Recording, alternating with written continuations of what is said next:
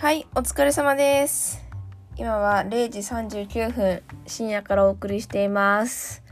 はい、皆さんお、お久しぶりです。なんと3週間ぐらい空いてしまいましたね。まあ、これにはまあ理由があってですね、私実は2週間ぐらい、あの、九州と、あとちょっと下関行ってて、旅してたんですよ。それで、本当旅中もですね、ラジオとかしていこうっていうふうに思ってたんですけど、やっぱりゲストハウスとかにずっと泊まってたので、さすがにラジオでこうできる時間はなくって、で、あの、日記とかはいろいろちょこちょこ書いてたんですけど、ちょっとこのラジオでのアウトプットっていうのができなかったですね。で、一回試みたんですよ。あの、ゲストハウスじゃなくて、あの、すごい波の音がめっちゃ綺麗で、なんか静かだったので、あ、ここめっちゃいいやんと思って、波の音が聞こえる感じでラジオしようと思って一回試みたんですけど、撮り始めて1分ぐらいした瞬間に、ママ、あそこの海きれいとか言って子供が話し始めて、どういうタイミングやねんみたいな感じで結局それでですね、あの、子供の声に気を取られてちょっとできなくなっちゃったんですけど、はい。今回ですね、まさにその、えっ、と、2週間のですね、2週間って言っても厳密に言うと12日間か。12日間の旅のことを話していきたいなって思うんですけど、ちょっとですね、あんまりにも濃密というか、あの、濃すぎてですね、全部話してたら本当にちょっとキリがないので、まあ、ちょこちょこちょこちょこ、まあ、ほんと適当にかいつまみながらちょっと喋って、で、あとはなんか今回を通しての学びの、ちょっと、こういうこと学んだなみたいな、本当今日帰ってきたんで、本当にまあ、もっとこれから振り返っていくといろんななんか気づきとかあると思うんですけど、一旦今日感じたことと、ああ、これからこういうことしていきたいな、みたいなことを、まあ、話していきたいなって思ってます。で、えーっと、なんかそもそもですね、私この旅に行くときに目的を決めてたんですよ。目的というか、これはクリアしたいみたいなものが、一つは各都道府県で絶対に一人旅なんですけど、絶対にコミュニケーションを取りたいっていうこと。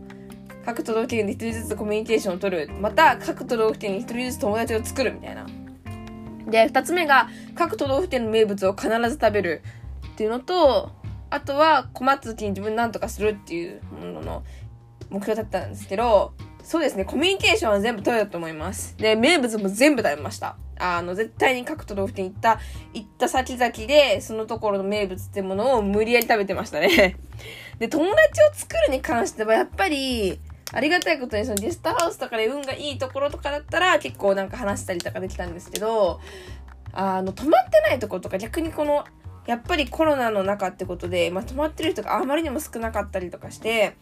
ちょっと出会えなかったみたいなこともあったので、でも言って、そうだな、佐賀県と、えーっと、宮崎以外はできたかなっていう感じです。はい。ちょっとすいません。お腹空いたんでご飯食べながら喋りますね。うん。マジで何もかかってない白ご飯。で、ちょっとずつちょっとずつ本当にかいつまんで話そうと思います。またこれ、なんか一個一個こうちゃんと話していくのは、また違う時に撮ろうかなと思ってるんですけど、まあ旅に出たら2月20、2月じゃない、1月26日に出て、まあ1月26日の最初ですね、実はもう、一人旅が不安すぎて初めてだったので、夜普通に寝れなくて、で、ちょっと寝不足で、バス、夜行バス？夜行じゃないな。そっちのバスに乗ったんですよ。もう、その時の写真とか振り返ると、もう顔が本当に不安そうだなと思って、皆さんに見せたいぐらいなんですけど。でもなんか、本当にずっと思ったのが、同じ初めて、初めてって最高だからっていうのをずっと思ってて、不安を楽しもうってずっと思ってて、私すごい前も言ったかもしれないですけど、大好きな CM があって、あの、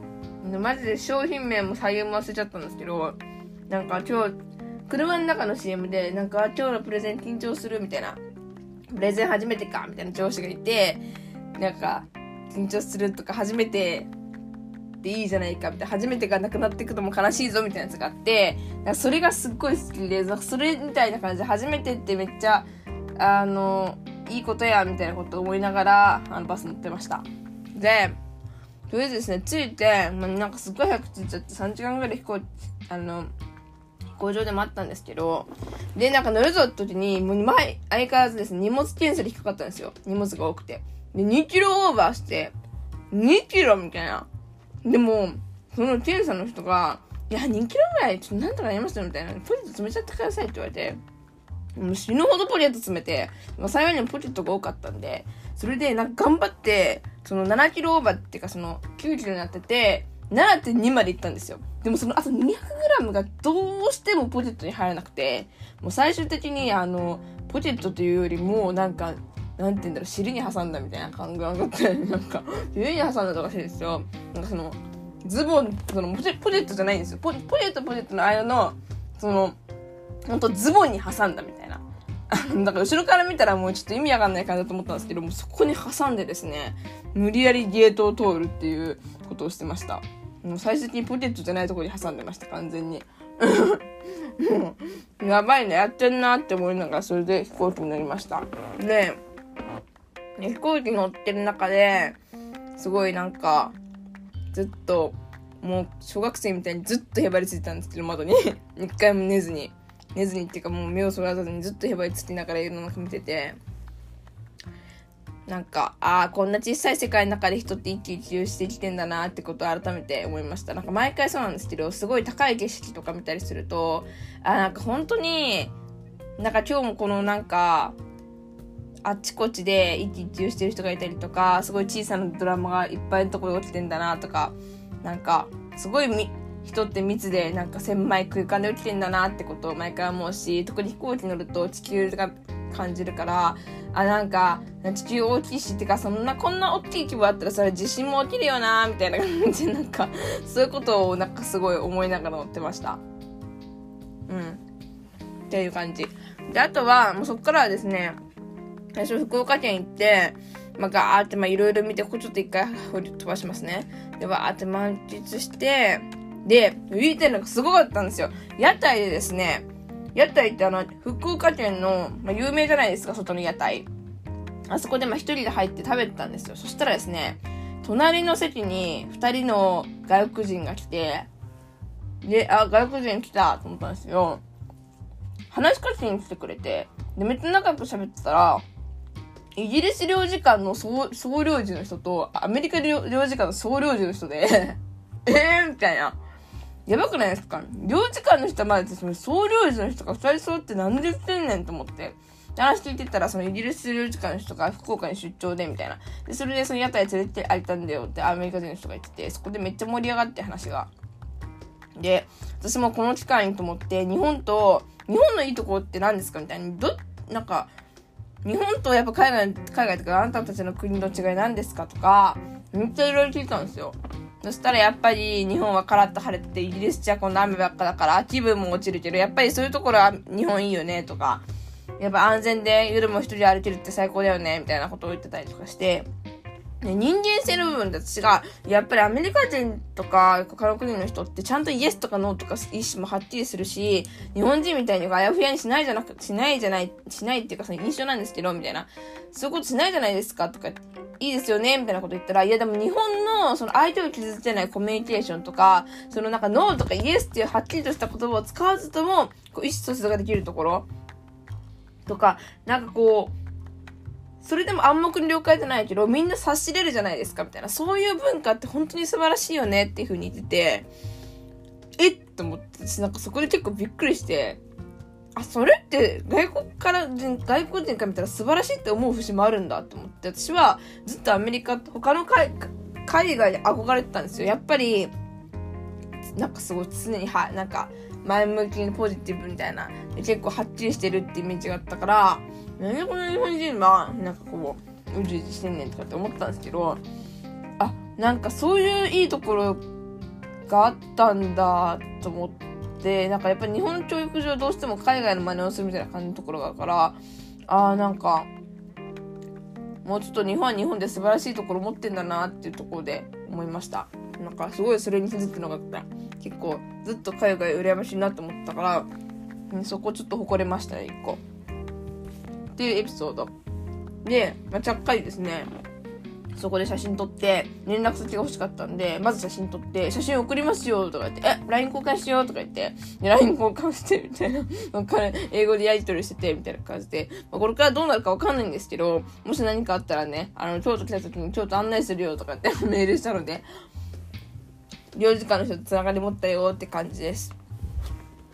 やばいな、まだ、福岡の昼なんだけど、もう10分になってる。ちょっと本当に開いも。で、ま、リストハウスに泊まってとかいろいろしてる2日目で、また福岡であっちこっち、本当にありえないくらいあっちこっち行って、バーって海も見てとかやって、で、夜ですね、そのゲストハウス泊まったんですけど、また、そのゲストハウスがめちゃ怖くはないんですけど、ちょっと不思議なゲストハウスで、まず入った瞬間にマジでおじさん二人しかいなくて、それ管理人のおじさんと泊まってるおじさんと私みたいな。で、部屋に鍵がなくて、その、でしかもそのおじさんすっごい親切なんですけど、その、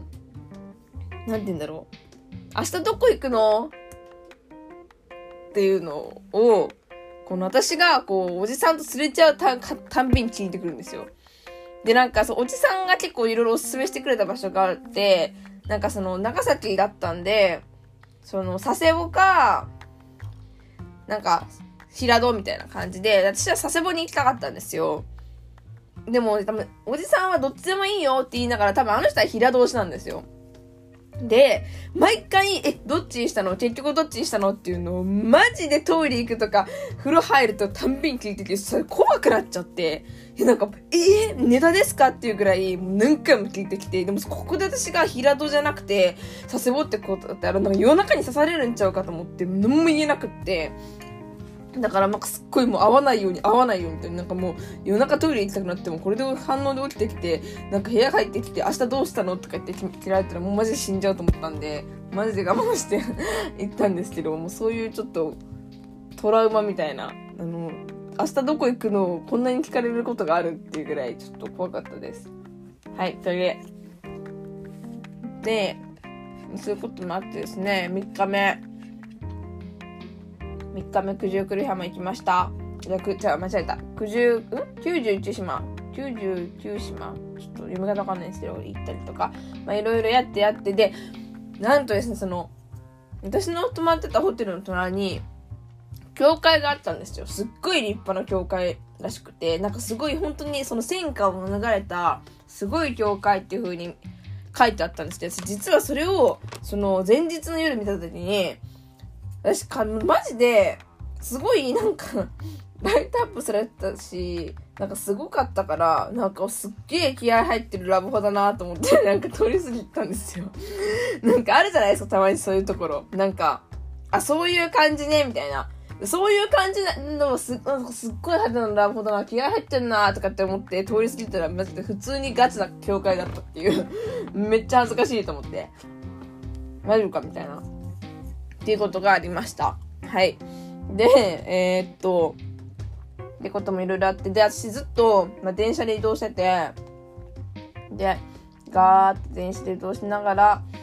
行ってですね、で、熊本も行って、これどうしよう、本当にこれちょっと、このペースで喋ったら終わらないし、マジで何にも喋れてない。本当に買い詰めます。で、熊本もですね、熊、熊本城行ったりとか、あの、オレンジ鉄道も乗ったし、かからしれんこも食べたし、もうめちゃくちゃ満喫しまくって、で、そっから鹿児島行ってとか、すごいなんかすごい電車乗ってて発見は、3時間の電車とか余裕なんですよ。でも、5時間の電車は必ず切れる切れるってことに気づきました。なんか、4時間ぐらいから機嫌悪くなってきて、5時間乗っておいたらもうめちゃ切れてるみたいな。だから絶対5時間だけはあかんとかって思いながら、思ってました。で、あとはもう、鹿児島のゲストハウスがめちゃくちゃ良かったとか、そういう話だな。あかん。これちょっとマジで、ありすぎたし、今すごいその自分の日記を見ながら喋ってるんですけど、もう、ちょっと、多すぎて、やばい。うーん。どうしよう。一旦、まあ、回り方としては、福岡、えっ、ー、と、福岡、佐賀、えっ、ー、と、長崎、熊本、鹿児島、宮崎、えっ、と、大分、で、また福岡の小倉ってとこ行って、そして下関行って、なんて、小倉から門司港行って下関行って、で、また小倉に戻ってきて、帰ったんですけど、あの、で、本当にまちこち行って、で、ちょっと、一旦このラジオでは、ま全部、かいつまもうと思ったんですけど、かいつまむこともちょっと厳しいなと思ったんで、一旦学びの総括に行きたいと思います。で、何があるかっていうと、3つあって、1個は、なんかすごい日本とか、なんか九州回る中で、まあ、日本人であることとか、日本の良さっていうことを再確認できて、で、しかもすごいそれを、あ、誇りに思うこと大事なんだなっていうふうに気づきました。なんでかっていうと、それはさっき言ったように、その、外国人の方実際話してみて、日本のいいところってこういうとこあるよねって教えてもらったりとか、あと、その、まあ、二宮カフェみたいなとこあったんですけど、そのカフェは、その、西郷隆盛が大好きなおじいちゃん、その、鹿児島に住んでる西郷隆盛が大好きなおじいちゃんが、西郷隆盛、ん高森のことを語りたいっていうふうに思って、わざわざ作ったカフェなんですけど、そこで、もう日本人がいかにして、この過去の歴史の中で守ってきたのか、日本のこととか、日本とタイだけが植民地になってなくて、日本ほど自国を守った国はないとか、こんなに誇りがある、なんか誇り高い国はないみたいなことをすっごい褒めて、で、これを誇りに思わずしてどうするんだみたいなこと言ってて、あ、なんかそう歴史観点でも結構なんかいいんだなと思って、日本はすごい、私の中では日米和親条約とか、どんどん結ばされて、すごいなんか、ああ、みたいな、弱っちいなとかって思ったんですけど、そうじゃないんだなと思って、やっぱりその戦ってた人とかいて、結局植民地化されてなかったりとか、ちゃんとこう日本の文化守られてるっていうのはやっぱりそういうとこがあるんだなっていうふうに思ってて、なんか、すごい留学、留学じゃないな、その、九州行く前は、いや、やっぱ海外いいなって、海外を羨ま、羨ましむ心しかなかったんですけど、今ちょっと、あ、日本で、日本人であることの誇りをもう一回持とうっていうふうに思いました。で、二つ目。二つ目は、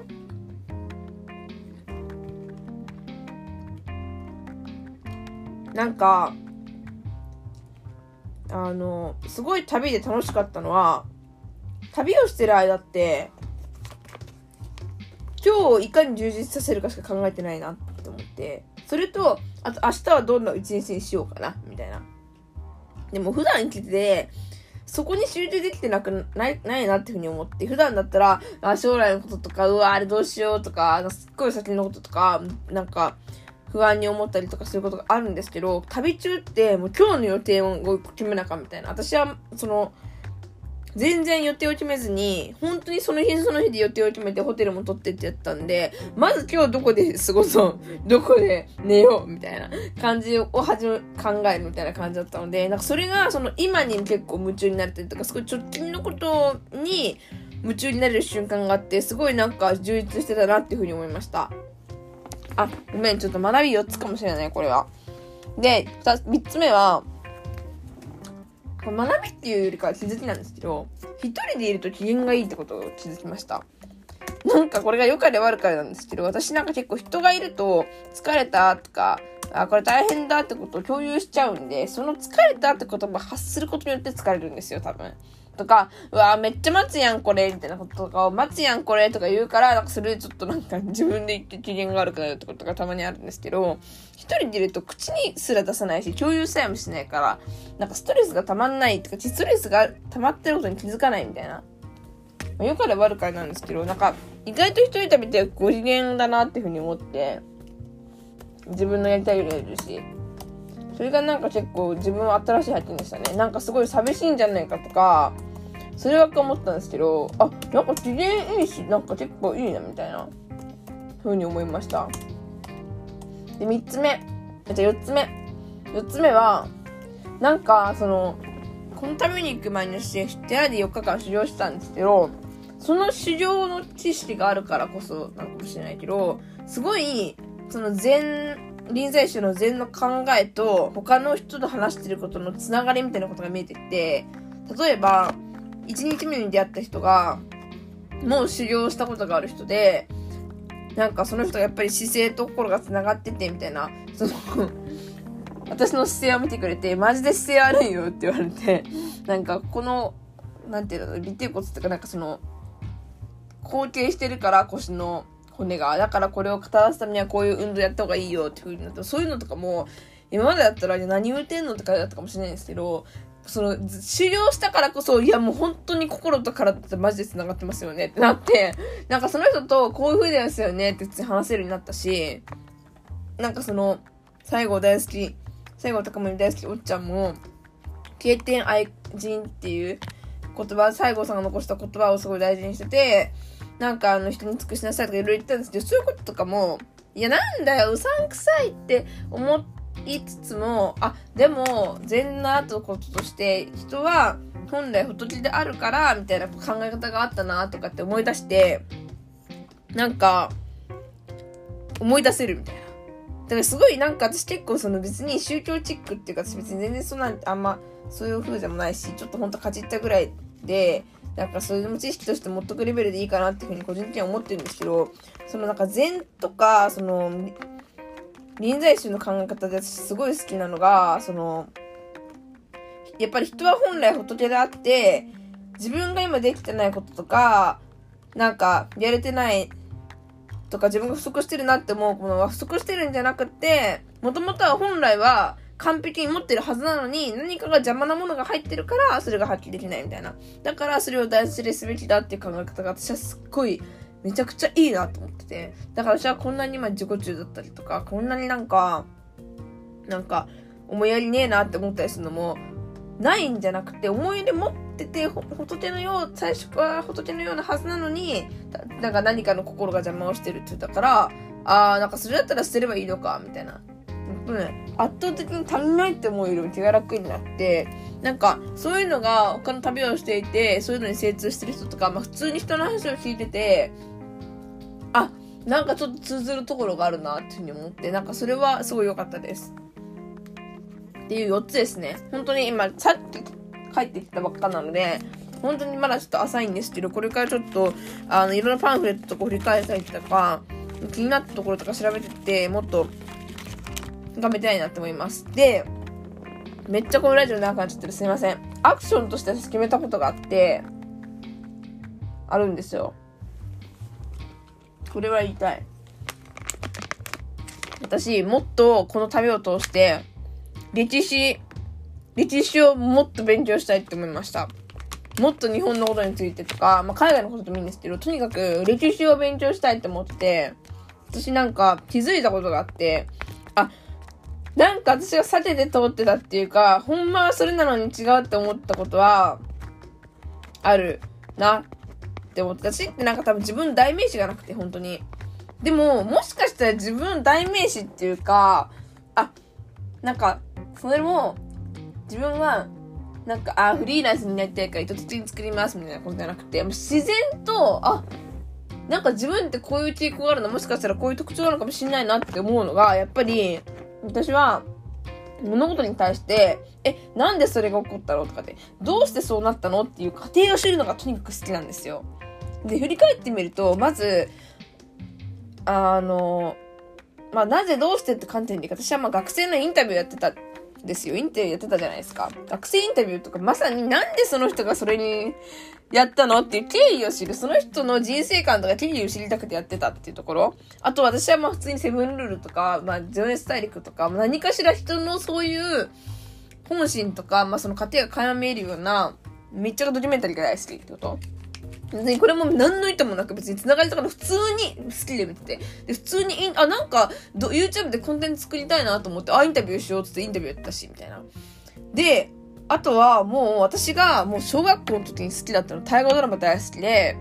大河ドラマずっと見てたって3年間ずっと見てた。で、歴史ゆかりの地も行ってたとかもそうだし、最近取っている授業も私なんか新しい日本思想っていう授業を取ってて、あ、これとかも、あ、なんか普通に興味あって取ってたなって思ったし、で、あと今回とかも、やっぱり旅をしてると、なんかなんか知んないけど、なんか歴史ゆかりの地を回るのが一番楽しいんですよ。なんか、普通にいろんなものがあるんだけど、歴史ゆかりの地をこんなになんか真剣に資料館読んでるのとかって、なんか、あ、こいつそんなにいないのかなと思ったり、なんでかっていうと、その、博物館とか行って回ってて、なんか周りの人がありえないスピードで進んでいくんですよ。え？見てなくない？この人たちみたいなことがあって、自分と同じぐらいの年の人が。ってなった時に、あ、ってことは私は結構今度じっくり読んでる子楽しめるタイプなんだなっていうふうに思って、なんか、それで、思いました。で、しかも私の父が日本史の、日本史の先生っていうかあれなんで、あ、待ってみたいな。血に抗えんぞみたいな。ちょっとうちは やっぱりなんか、まあ、広く言えば、歴史とか、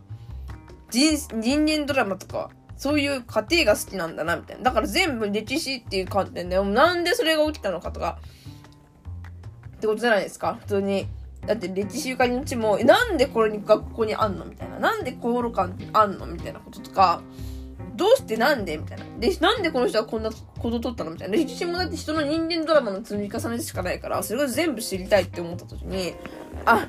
これやって思って、今まで、なんか、だから、インタビューも実は、インタビューも私がドキュメンタリー好きなのも、歴史がちょっと好きなのも、歴史ゆかりの地を見て回るのも、なんか全部なんかまだ、これと言って言い難いんですけど、なんか繋がってる気がするって思いました、今回の旅で。だから、あ、もうここまで分かったんだからやるしかないなって思ってて、し、なんか結構、その、私、歴史書の名前直成ですねっていう、あ、言っちゃった。その、石田三成の成と、り龍馬坂本龍馬のから来てるし、え、めっちゃ歴史やんみたいな。気づいたらめっちゃ歴史やん。なのにそれに気づいてなかったみたいな。だから、なんか、そこまであって、それで、なんか歴史を中途半端にしか語れない自分が嫌いだし、なんか、もうここまで来たらハマるしかないなって思ってます。もうこれの特徴が、あとはもう自分が好きになる力、ハマらせていくだけだと思うんで、ちょっとね、また歴史調節でもいいから、なんかいろいろ読み漁ろうと思いました、今回ので。で、まあ仕事とか考えた時に、もう超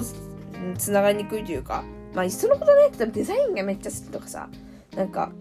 プログラミングやめられないんすよねってなりたかったけど、いやでもなんか新しい形に繋がれそうだなって思うし、ま、シンプルに自分が無意識のうちに考えてきたことだから、なんかやれそうだなと思う。だから今後のアクションとしては、ちょっと歴史深めようっていう感じです。めっちゃダラダラ喋っちゃったすいません、本当に。ちょっと、ご飯食べながらっていうのが逆に咀嚼音が気持ち悪かったかもしれないですね。ごめんなさい。また、これらまとめて話すんですけど、一旦これを切りたいと思います。ありがとうございました。